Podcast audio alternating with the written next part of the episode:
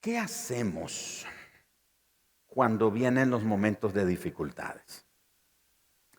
¿Cuántos de nosotros hemos tenido algún momento de dificultad? ¿Cuántos quizás hoy mismo estemos enfrentando algún tipo de dificultad? ¿Cómo hacemos? ¿Qué podríamos hacer para enfrentar las dificultades? Las dificultades están a la orden del día. Usted y yo no nos podemos levantar una mañana y decir, hoy no quiero dificultades. Es imposible. Es como que usted se levante en la mañana y diga, hoy no quiero que haya sol. Imposible. Porque aunque usted no vea el sol, el sol siempre está ahí. He tenido la oportunidad de viajes, de viajar, y muchas veces cuando el avión ha despegado aquí o en otra ciudad de donde he estado, está con una fuerte lluvia y hay tormenta y todo oscuro. Y es sorprendente cuando el avión alcanza la altura de crucero que le llaman. Es sorprendente ver que ahí arriba hay sol, el sol está ahí arriba. Pero aquí abajo no vemos el sol. Entonces a veces uno puede decir, hoy no quiero tener dificultades, lo repito, es como decir, hoy no quiero que el sol salga. Lo querramos o no, el sol siempre va a salir. Querramos o no, enfrentaremos algún tipo de dificultades. ¿Qué hacemos entonces cuando vienen esos momentos? ¿Qué es lo que debemos hacer? ¿Cuáles serían las recomendaciones que la palabra de Dios nos da al respecto? Y ahora, cuando hablamos de dificultades, tenemos que tener en cuenta, y nos referimos también a tribulación, a aflicción y a angustia. Esas tres palabras, tribulación, eh, angustia y ah, aflicción, son parte de lo que podemos llamar también dificultades. Así que dificultades, tribulación, angustia o aflicción es lo mismo. ¿Ok? No las categorice o no las ponga en un punto y en otro a cada una de ellas, porque son lo mismo. Tribulación, angustia, aflicción o dificultad es lo mismo. Ahora, la tribulación, en el original griego, esa palabra tribulación, significa en principio estrechez. Cuando estamos en un momento de tribulación, es un momento de estrechez. Y esa estrechez es en todo el sentido de la palabra. Puede ser a veces un, un espacio bien reducido donde uno vive. Nosotros, mi familia y yo, por 14 años rentamos casa donde vivir. Y uno de los lugares más difíciles que nos tocó vivir era, era un cuartito tan pequeño. Teníamos Gerald y a Keren únicamente en ese momento. Y yo no sé cómo sobrevivimos. De hecho, en, e, estando en ese, en ese lugar, yo tuve como un colapso. Me llevaron al hospital, me, me dio ataques al corazón, taquicardia, todas esas cosas. Se me bajó la presión, me puse todo lo que usted se puede imaginar. Fui al hospital, me hicieron un chequeo, etcétera. Y el doctor dijo, no, está bien, no tiene nada. Y me sorprendió que cuando él me estaba despidiendo, dice, le voy a poner una inyección que lo va a mandar a dormir. Lo que usted necesita es descansar. Y me dijo, necesita confiar más en Dios. Y yo me reí porque dije, si supiera que soy pastor. Qué interesante, ¿verdad? Pero bueno, fue en, esa, en ese cuartito donde vivíamos, estrechez increíble. Ahí estaba la cama, la de nuestros hijos, la cocina, el comedor la silla donde nos sentábamos. De hecho, comíamos en la cama porque era lo que nos servía de, de silla, porque no teníamos muchos muebles por el espacio. Así que la estrechez es en muchos aspectos. No solo tiene que ver con lo económico, puede ver, o tiene que ver con espacio, puede ser también con estrechez en los pensamientos. De hecho, este domingo voy a compartir algo que tiene que ver con los pensamientos, así que no se lo pierda esa palabra que vamos a compartir, pero la estrechez puede afectar también los pensamientos. Tenemos una estrechez de mente o de pensamiento que nos hace pensar en una forma limitada y escasa.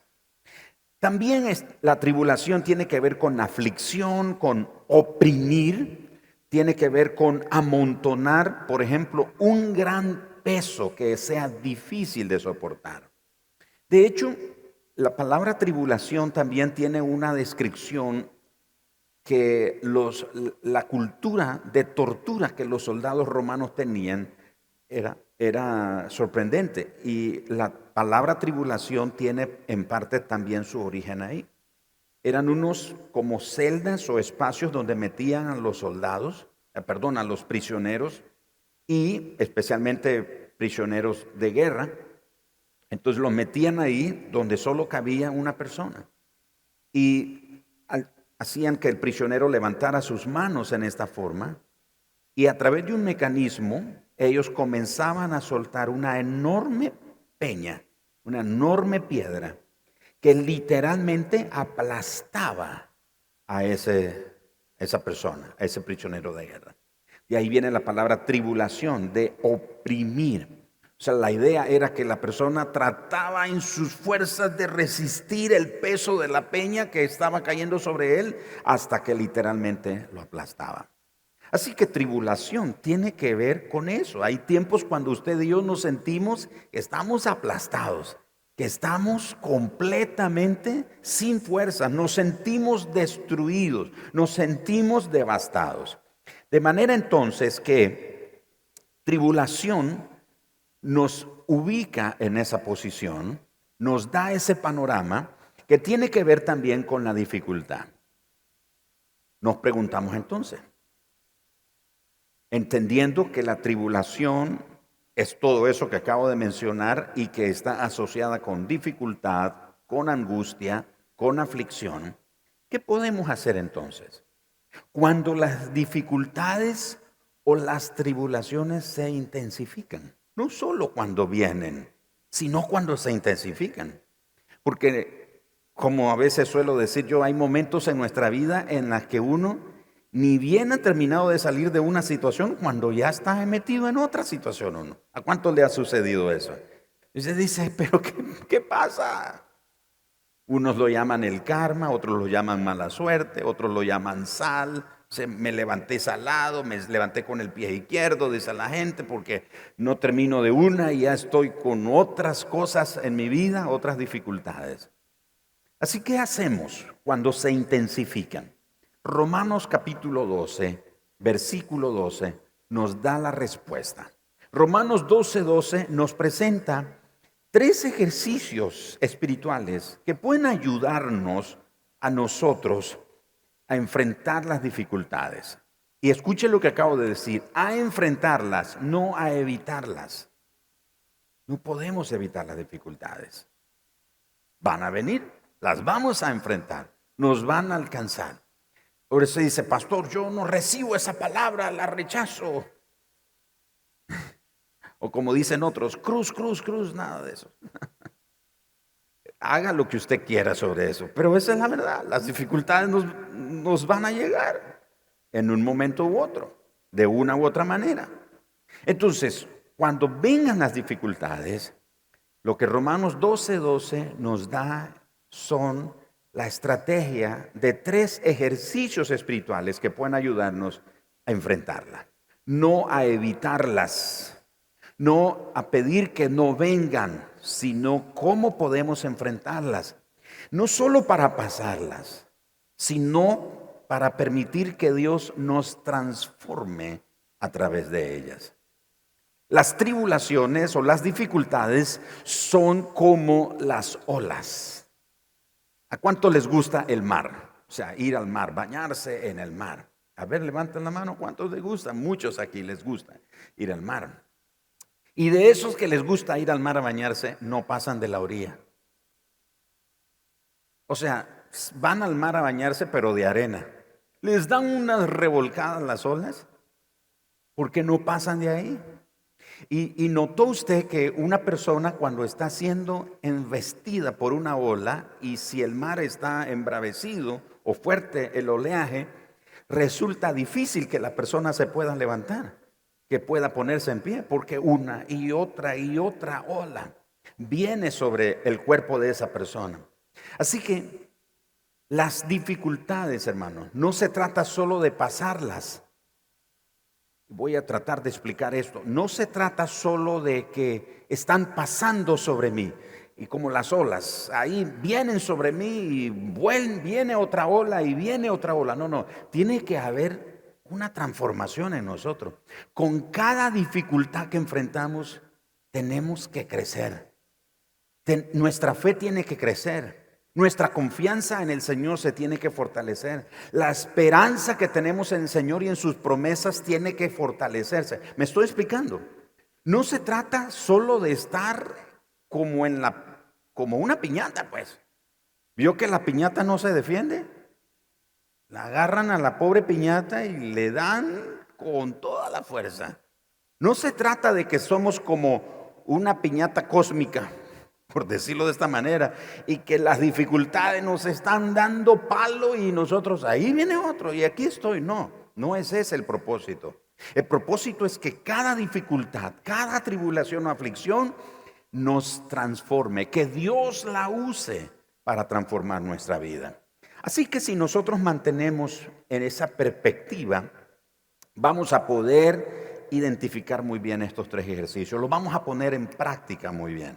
El primero de ellos, según Romanos 12:12, 12, es alegrarse por la esperanza segura que tenemos. Lo voy a repetir para los que toman nota. Alegrarse por la esperanza segura que tenemos. Romanos 12, verso 12, lo dice de esta manera. Gozosos en la esperanza. Detengámonos ahí. Gozosos en la esperanza. Muchos creyentes hemos tenido o hemos malinterpretado el aspecto del gozo dentro de las tribulaciones. Yo he oído, y creo que yo en algún momento lo he dicho, y debo de decir que ha sido una mala interpretación que hemos tenido al respecto de el gozo en las tribulaciones. Porque a veces oímos a hermanos que está animando a otro hermano. Hermano, deje de estar llorando. Deje de estarse quejando. Deje de estar así decaído, como que, como que si nunca va a sobrevivir o salir de esta situación. Alégrese en la tribulación, alégrese por la tribulación. Hermanos, el texto bíblico no dice que nosotros debemos alegrarnos por la tribulación. El gozo es el resultado de la esperanza que tenemos en Dios. ¿Me estoy explicando? O sea, si llora, yo, el apóstol Pablo lo dijo, si, alguno llora, ¿qué tenemos que hacer? Vamos a llorar con él. Si alguno está alegre, pues vamos a alegrarnos con él. Bueno, el apóstol Santiago fue quien dijo eso. Si alguno está alegre, que cante alabanza. Si alguno está triste, si alguno está afligido. O sea, es normal, no podemos evitar el sentimiento que tenemos o la emoción que tenemos. Pero es un error decirle a otro hermano, vamos hermano, quite esa cara de esa tribulación, alégrese, sonría, vamos, y le hacemos una sonrisa al hermano. La tribulación no produce gozo, sino pregúntenle al, al prisionero que estaba siendo aplastado por esa piedra, ¿tiene gozo? Alégrate, no. Lo que le produce el gozo al creyente es la esperanza que tiene en Dios. Y ese gozo que le provoca, la esperanza que tiene en Dios, es lo que le permite tener una actitud diferente en medio de la tribulación. Entonces, la próxima vez que usted esté en una tribulación, en una dificultad y se sienta afligido, preocupado, es normal. Lo que no es normal es que usted se quede el resto de su vida ahí. Lo que no es normal es que usted pierda de vista que usted tiene una esperanza en Dios. Y esa esperanza en Dios es viva. Esa esperanza en Dios es eficaz. Y esa esperanza es la que le tiene que producir gozo en su corazón. Por eso dice el versículo 12, gozosos en qué cosa? Díganlo conmigo, gozosos en la esperanza. Y el apóstol Pablo nos enseña que la esperanza no es un sentimiento o un anhelo que tenemos, es una persona y esa persona se llama Jesucristo. Después en vosotros, la esperanza de gloria. ¿Quién? Cristo. Cristo es en nosotros la esperanza de gloria. Así que, mis hermanos, ha sido un error pensar que debemos de gozarnos en la tribulación o pensar que la tribulación me tiene que producir gozo. ¿Cuántos se han dado un martillazo en el dedo? ¿Cuántos se tropezaron y se pegaron con el dedo chiquito del pie? ¿Y cuántos en ese momento dijeron, aleluya, gloria a Dios, santo vive, qué sé yo? no, si en ese momento usted tenía gana de... Usted sabe. O sea, lo, menos que tuvo en ese momento fue un pensamiento de gozo. ¿Sí o no? Lo menos que tuvo fue en ese momento un pensamiento de gozo. Porque la tribulación, eso es lo que hace, nos produce aflicción. Pero el creyente tiene una estrategia que viene de parte de Dios. Mi esperanza en Dios me da gozo. ¿Por qué? ¿Por qué usted está alegre? ¿Por qué usted está agradecido? ¿Por qué no se está quejando en su tribulación? Le pregunta a la gente. No, si a mí me pasara lo que le está pasando a usted, uh, yo ya me hubiera vuelto loco o, ya me hubiera hecho, quién sabe yo qué cosa hubiera hecho con mi vida si me estuviera pasando lo que le pasa a, a usted. Pero lo veo a usted, le dice la gente, y lo veo tranquilo, lo veo feliz, lo veo agradecido, no se está quejando, no se está lamentando. La gente no entiende que usted, no es que usted no está sintiendo dolor, lo está sintiendo, solo que hay algo que es más fuerte que el dolor, hay algo que es más fuerte que la angustia, hay algo que es más fuerte que la dificultad, es la esperanza que usted tiene en el Señor. Y su esperanza es la que lo anima a seguir adelante. Así que, alégrese, gócese, regocíjese no por la prueba, sino por la esperanza que tiene en Dios. Amén. Ahora, los que no tienen esperanza, entonces ellos sí que están en serias dificultades. Lo repito, alégrese, gócese, regocíjese, no por la prueba, sino por la esperanza que tiene en Dios. El segundo ejercicio que nos puede ayudar a enfrentar con la actitud correcta la dificultad, la tribulación, etcétera, es tener paciencia en medio de las dificultades. Tenemos que admitir que paciencia es algo que a muchos nos hace falta. Y paciencia es algo que hay que añadir.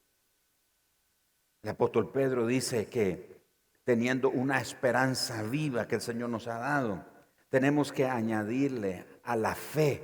Comienza con la fe. Pero añádale a la fe paciencia, dominio propio, amor. No es un asunto solo de fe, es un asunto que le tenemos que agregar a nuestra fe otros ingredientes y uno de ellos es la paciencia. Ahora, el asunto es que la paciencia solo se puede adquirir pasando prueba. Así que voy a hacer una pregunta. ¿Cuántos aquí quieren que el Señor los llene de paciencia? Ustedes necesitan arrepentirse, hermano. ¿eh? Necesita rendir su vida al Señor. Sí, hermano, no hay otra manera.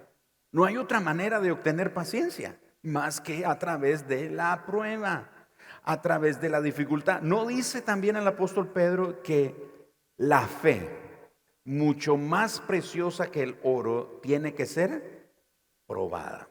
Y la fe está conectada con la paciencia. Así que el segundo ejercicio para los que toman nota es tener paciencia en medio de las dificultades. Así que ya que podemos gozarnos en la esperanza, entonces podemos tener paciencia en la tribulación sin importar la intensidad, sin importar la forma o la severidad de la tribulación, nosotros podemos perseverar. La idea de tener paciencia en la aflicción es perseverar. Es perseverar. Ahora, puesto que tenemos una certidumbre perfecta acerca del desenlace de nuestra vida, nosotros tenemos que aprender a tener paciencia en las dificultades. Así que en una dificultad, en una aflicción, un quebranto, etcétera, la palabra del Señor nos enseña que tenemos que tener paciencia. La segunda parte del versículo 12 de Romanos 12, sufridos en la tribulación. Esa palabra sufridos no es como, ay, pobrecito yo, ay, ¿qué voy a hacer? Todo lo malo me cae a mí, pobrecito de mí, solo yo. No, no está hablando de sentirse así como una víctima y tener una mentalidad de victimización y sentir, no, no, no, no.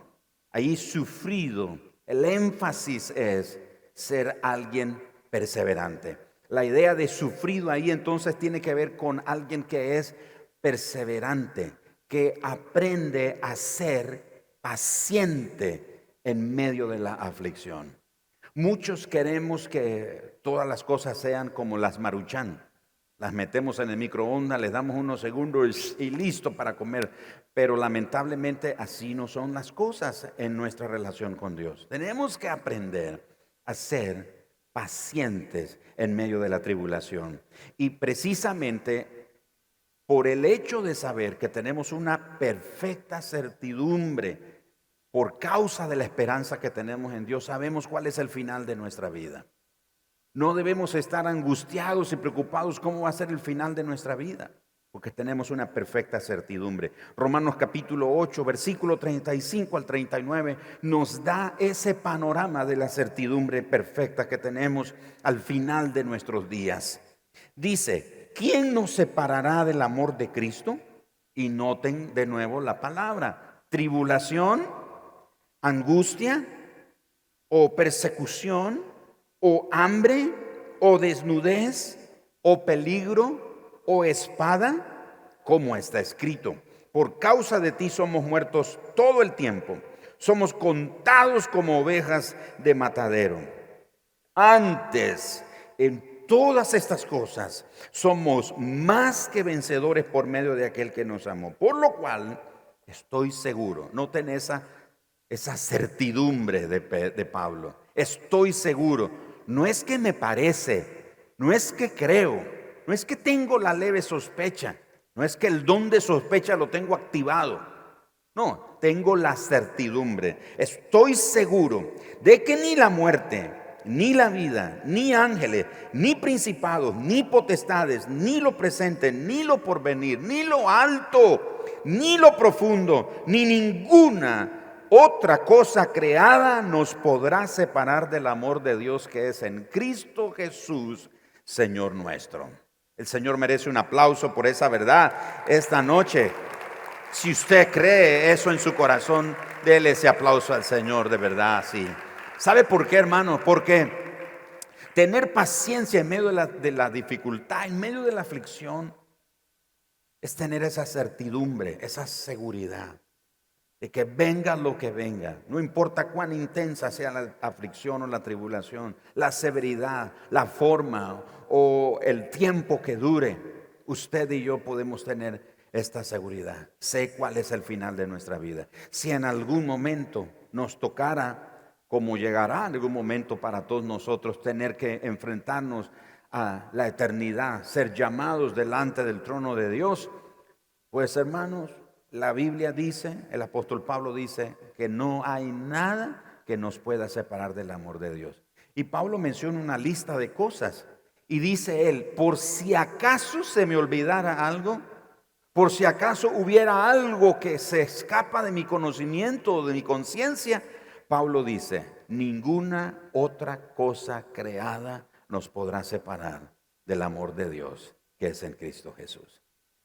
La tribulación no te va a separar del Señor. La dificultad no va a separarte del Señor. No hay nada en este mundo que logre separarte del Señor. Tanto así que el apóstol Pablo lo dice en Romanos capítulo 5, versículo 1 al 5. Vaya conmigo a Romanos capítulo 5, verso 1 al 5. Justificados pues por la fe. Tenemos paz para con Dios por medio de nuestro Señor Jesucristo por quien también tenemos, wow, mira esto, por quien también tenemos entrada por la fe a esta gracia en la cual estamos firmes y nos gloriamos en la esperanza. ¿Nota eso? Nos gloriamos, esa idea de gloriarnos no es enorgullecernos, es nos gozamos, nos alegramos, nos gloriamos en la esperanza de la gloria de Dios. Y no solo esto, sino que también nos gloriamos en qué cosa? En las tribulaciones. De nuevo, esa palabra gloriamos no es enorgullecerse, es nos gozamos, nos alegramos, nos regocijamos. No por la prueba, sino por la esperanza que tengo en Dios. Y esa esperanza que tengo en Dios me da gozo para enfrentar la tribulación. Nos gloriamos en las tribulaciones sabiendo que la tribulación produce qué cosa? Paciencia. No, la paciencia no se obtiene ayunando. Y no que sea malo ayunar. La paciencia no se obtiene orando. Y no es que sea malo orar. La paciencia no se tiene repartiendo comida a los necesitados. Y no es que no hay que hacerlo. La única manera de obtener paciencia es a través de la tribulación. Usted nunca, yo nunca voy a tener claro, no voy a dimensionar la forma en la que puedo obtener paciencia en mi vida si nunca paso una tribulación, si nunca paso una dificultad. Así que dice, nos gloriamos en las tribulaciones sabiendo que la tribulación produce paciencia. Y la paciencia que produce prueba. Ahora, esa palabra prueba no es dificultad de lo que estamos hablando. Esa palabra prueba es como control de calidad. ¿Me explico cuando digo control de calidad? ¿Verdad? Es decir, está aprobado. Pablo le dijo a Timoteo, preséntate al Señor como obrero aprobado, que no tiene de qué avergonzarse, que usa bien la palabra de verdad. Así que Pablo dice aquí, y la paciencia prueba. Es decir, la paciencia te da esa capacidad de poder mostrar, dar testimonio que has crecido.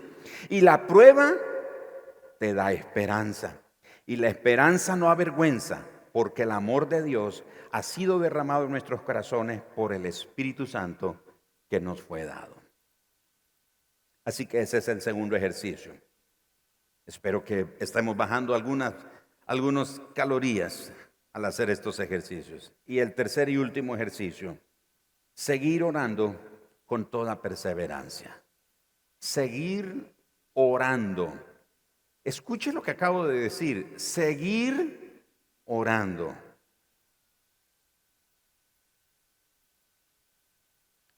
No es lo mismo oír que escuchar.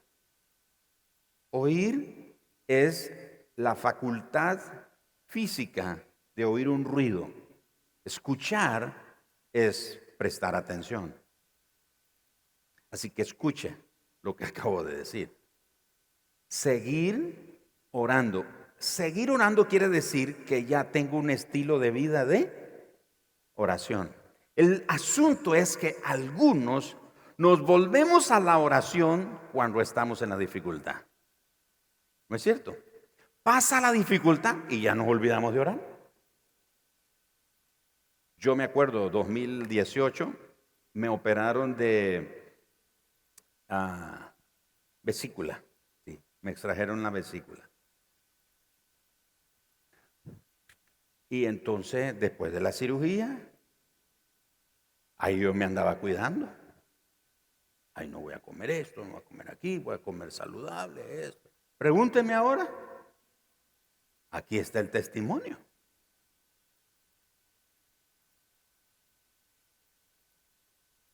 ¿Qué significa?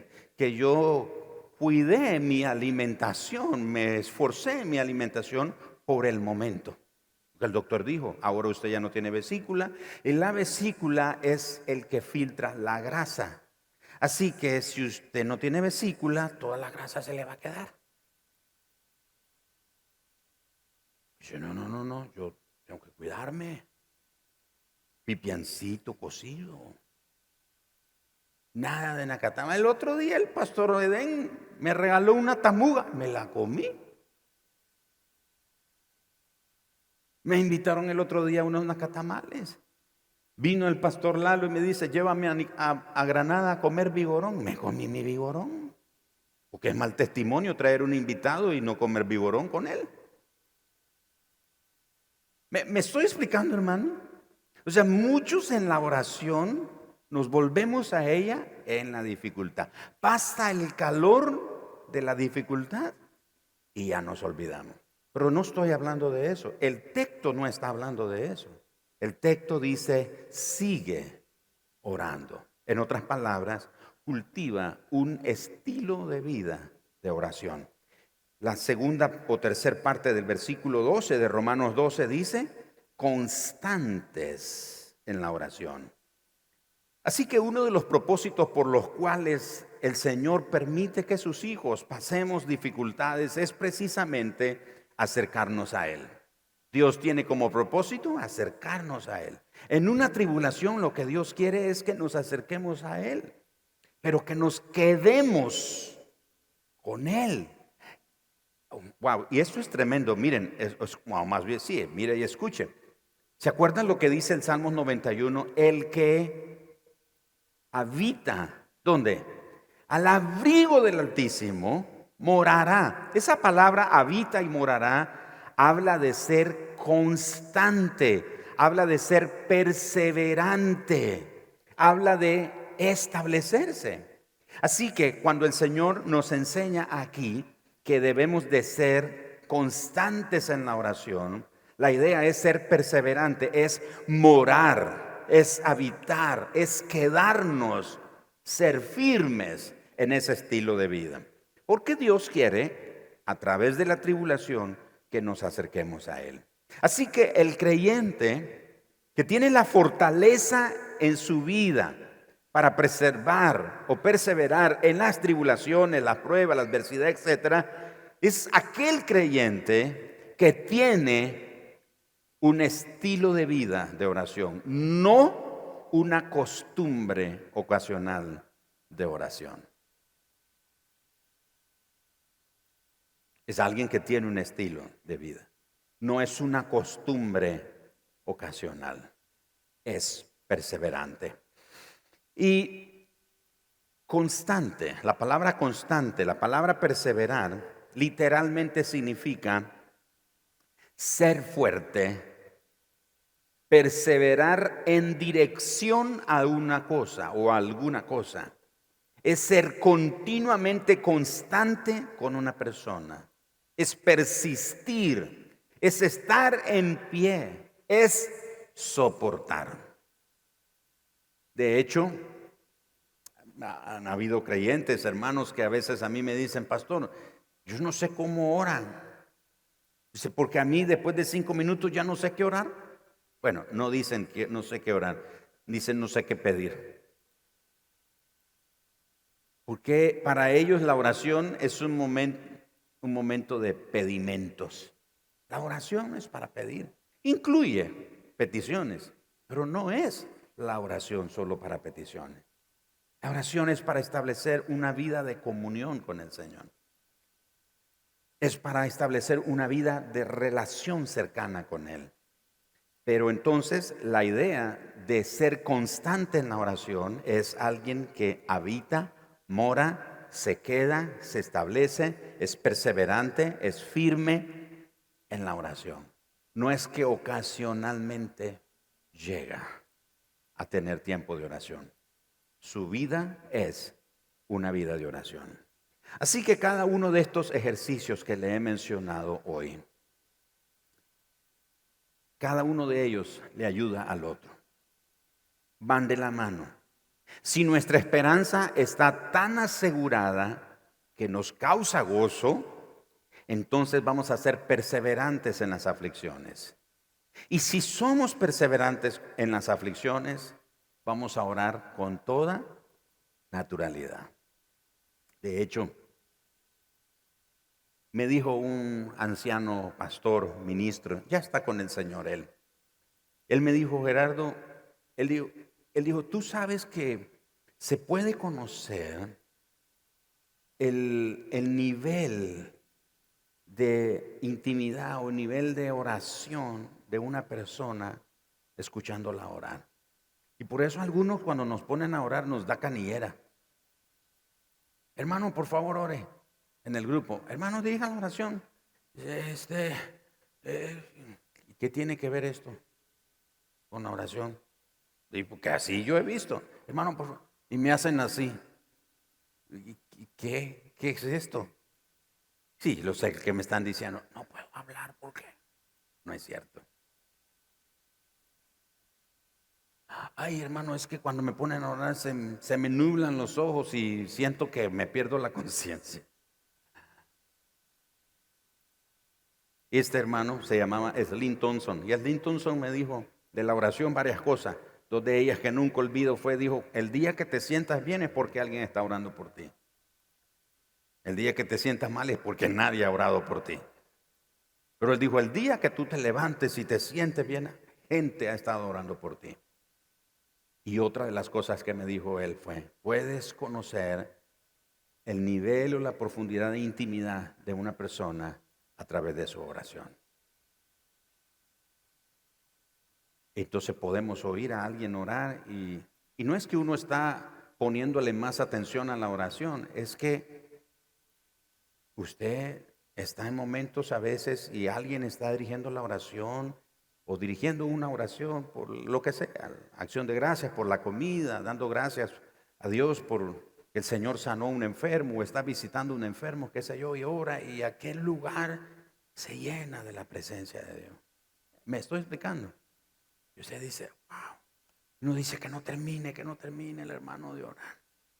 Pero a veces otros oramos y la gente dice que termine ya, que termine ya. Porque la vida de oración es la clave en todo esto. Así que tres ejercicios que nos pueden ayudar a enfrentar las dificultades. Alégrese por la esperanza que tiene en Dios. Así que ya sabe, no se alegre por estar en una prueba o una dificultad.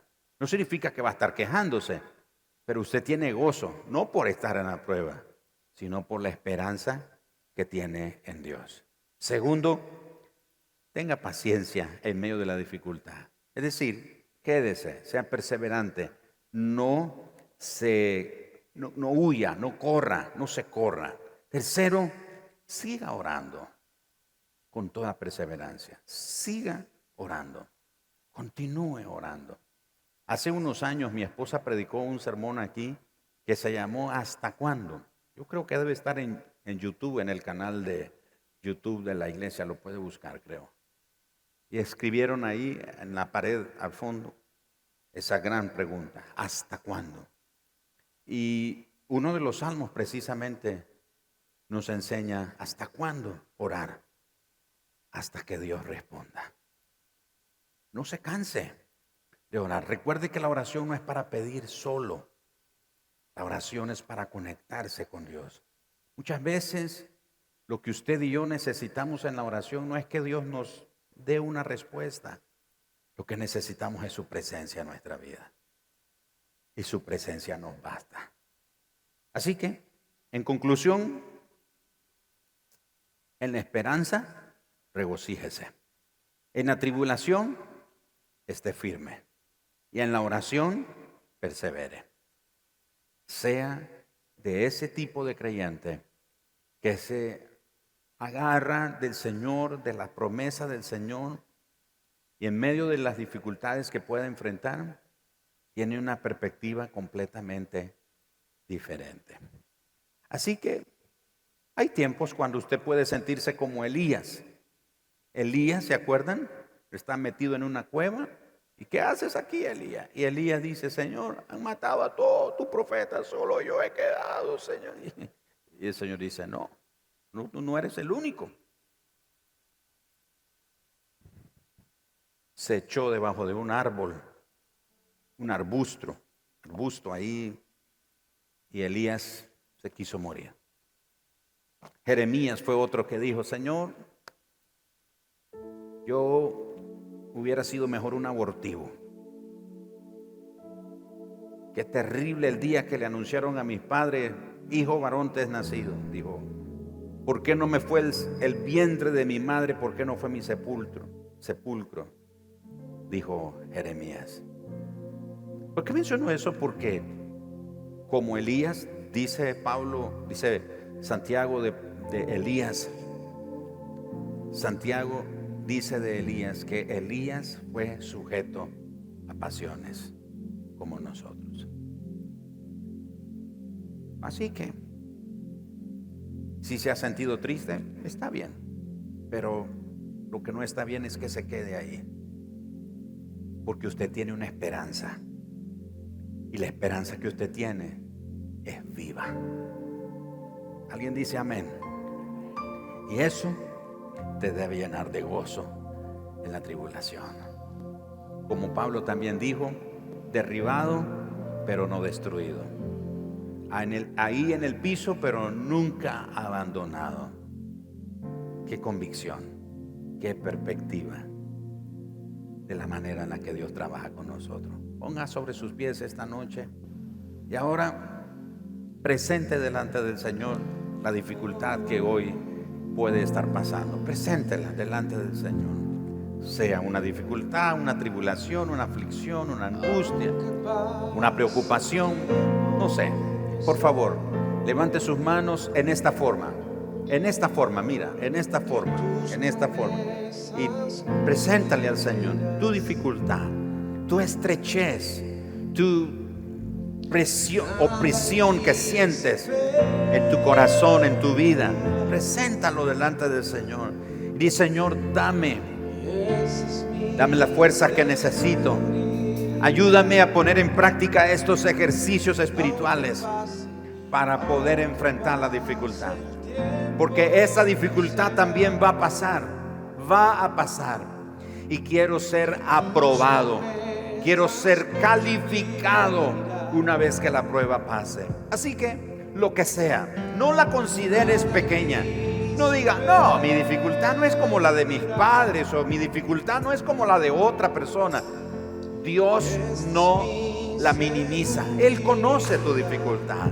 Así que preséntala a Él y pídele a Él que a través de ese proceso, ese momento, te transforme, crezcas más, lo ames más, te parezcas más a Él, su carácter en Él sea impregnado, su fragancia sea impregnado.